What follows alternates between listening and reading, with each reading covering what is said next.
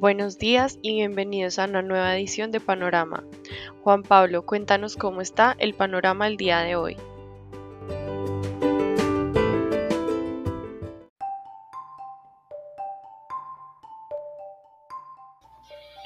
Buenos días a todos. Hoy 17 de mayo de 2022 abrimos el día con un panorama despejado.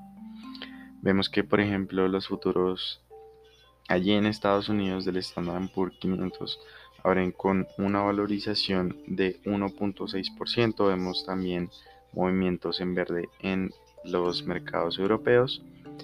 Y como noticia del día tenemos la revelación del crecimiento del PIB para el primer trimestre por parte del DANE. Allí vimos que en la conferencia que se hizo al público en general y a los analistas, eh, vimos que pues el DANE revelaba que para ese primer periodo, para esos primeros tres meses, la economía colombiana creció en un 8.5%, sorprendiendo positivamente al mercado. Este mayor dinamismo del producto estuvo impulsado por el comercio y transporte, además se le sumó a esto las industrias manufactureras y también vimos un repunte en las actividades artísticas y de entretenimiento.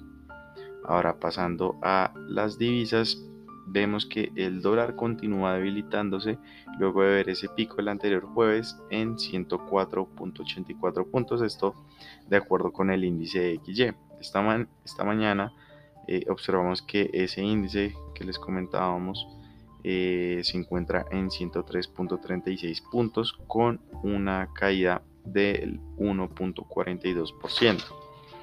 A excepción del yen japonés, las otras cinco monedas eh, presentan apreciaciones frente al dólar. Esta caída representa una corrección en el precio, sin embargo, hasta el momento no vemos que sea un cambio de tendencia, pues el riesgo a nivel mundial continúa como un factor relevante. Ahora, em, pues en la anterior jornada vemos al peso colombiano, vemos que presentó un descanso luego de que eh, desde la apertura en unos 4.105 pesos. Eh, la tasa de cambio cerrará en 4.055 pesos por dólar y evidenciando una apreciación intradía de 50 pesos. Hoy el dólar eh, en su apertura abre hacia la baja, actualmente se ubica o su negociación se encuentra en los 4.017 pesos por dólar.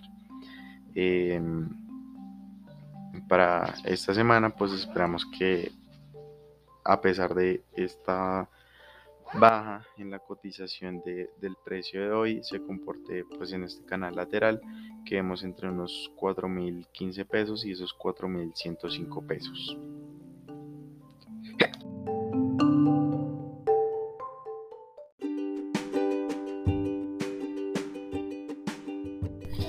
Muy buenos días. Siguiendo con el panorama en renta variable, tenemos que los mercados internacionales inician el día con optimismo. Los futuros del Standard Poor's 500 suben 1,4% y los índices europeos avanzan aproximadamente 1,3%.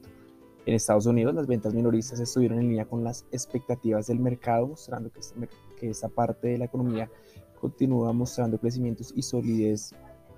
Por otra parte, el apetito por riesgo que se ve el día de hoy eh, es debido principalmente a las posibilidades de que China reduzca las políticas restrictivas en Shanghái, por lo menos en el mercado local. Ayer el Colcap realizó el mismo movimiento que el pasado viernes, iniciando muy positivo registrando durante el día alzas superiores al 1%, sin embargo al cierre de la sesión esta subida se vio reducida y fue tan solo el 0,34%. Estos movimientos nos indican que el mercado sigue frágil, no está muy convencido con un rebote y que ante cualquier momento de incertidumbre es probable que vuelvan las caídas. Esto podría cambiar luego de la primera vuelta a las elecciones presidenciales cuando pues, ya se conozca un poco más de resultados y el mercado eh, rebaje un poco esas esa, esa alta incertidumbre que tiene. En noticias tenemos que la bolsa informó que la OPA sobre las acciones de Nutresa fue declarada desierta debido a que no se recibió la cantidad mínima de acciones que ofreció que ofrecida por Gilinski. En otra parte, CLH, Semix Holdings, informó que su accionista mayoritario Cemex España indicó que el día de hoy iniciará la compra de un número indeterminado de acciones ordinarias de CLH en el mercado secundario. Esta compra no superará el 4,99% de las acciones de CLH, esto para, eh, pues en línea con, con la normativa de la, de la bolsa. En materias primas, el trigo retrocede luego de que el gobierno relajara un poco las medidas frente a la prohibición de exportaciones de trigo. Esto lo hizo principalmente para que los contratos que ya están pactados se respeten. En el mercado petrolero, el de WTI se ubican en 114 dólares por barril y pierden la diferencia que normalmente existe. Eso es todo por el día de hoy. Que tengan un excelente día. Hasta luego.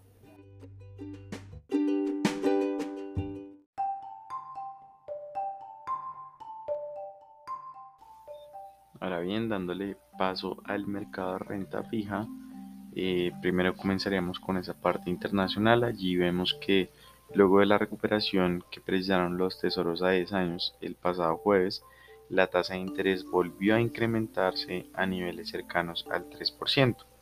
Esta mañana esta referencia amanece en un 2.93% y cuando observamos cómo están los mercados a nivel internacional, vemos que China es el único mercado que amanece con una leve valorización en su referencia de 10 años, sin embargo los mercados europeos, el mercado aquí pues regional como el brasilero, el mexicano presentan desvalorizaciones en la apertura.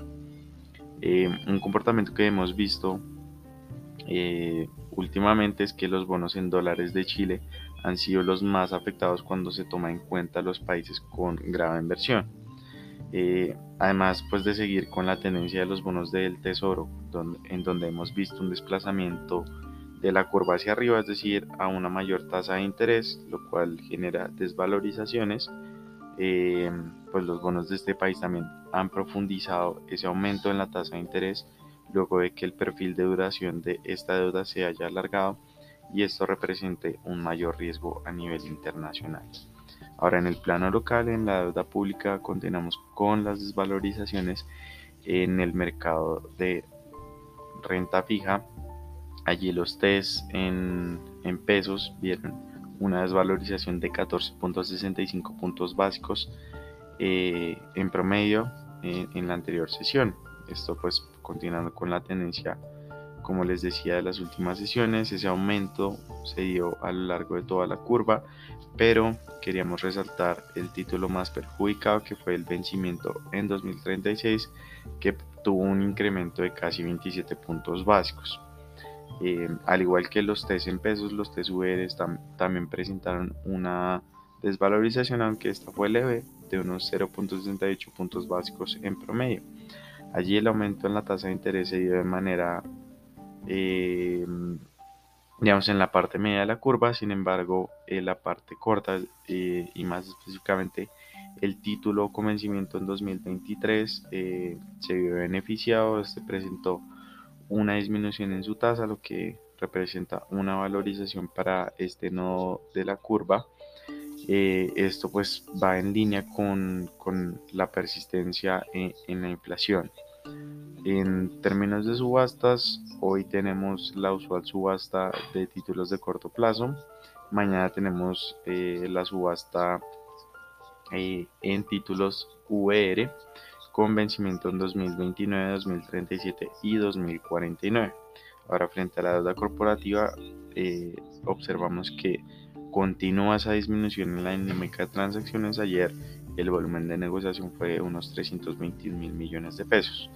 Eh, esto es un nivel menor al observado eh, en la anterior jornada y lo observado hace una semana atrás. El 62% de estas negociaciones se transaron en el mercado secundario, sea, 38% pues fue en el mercado primario y la eh, la referencia de las tasas de negociación se concentró en tasa fija que contuvo una participación del 50% y las indexadas tuvieron cada una una participación del 25%. Esto es para las indexadas al IBR y al IPC.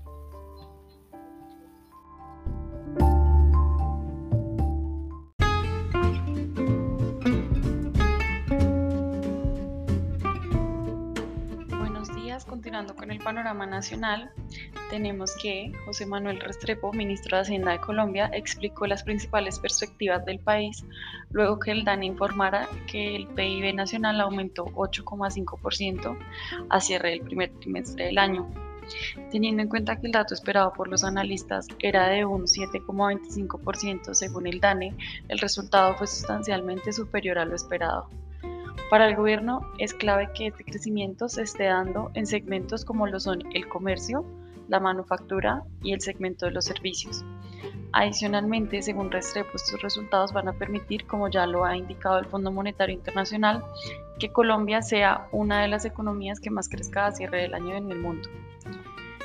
Por otro lado, las importaciones de Colombia tuvieron un aumento de 43,1% en marzo, totalizando en 7.063 millones de dólares.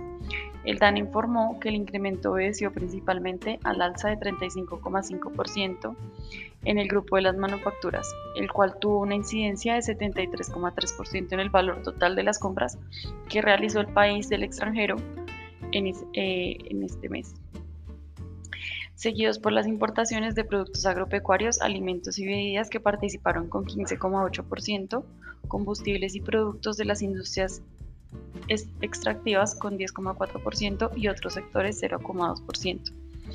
Más específicamente, las importaciones de Colombia originarias de Estados Unidos participaron con 26,1% del total y le siguieron las compras a los países de China, Brasil, México, Francia, Alemania e India. El aumento en las importaciones de Estados Unidos se explicó por las mayores compras de gasolina para motores y otros aceites ligeros, que fueron de un 137,4%, mientras que las adquisiciones de China se explicaron por las mayores compras de computadores portátiles en un 192,3%. Por último, datos de la balanza cambiaria del Banco de la República de Colombia dejan ver que la inversión extranjera directa en el país alcanzó los 3.994 millones de dólares en abril de 2022, con un crecimiento del 78,6% cuando se compara con el mismo mes del año pasado. Al revisar el informe se encuentra que por petróleo e hidrocarburos se alcanzaron 2.602 millones de dólares, mientras que por otros sectores llegaron a 1.392 millones de dólares en cuanto a la inversión extranjera directa al país. Finalmente, la inversión extranjera del portafolio en Colombia llegó a los 925 millones de dólares.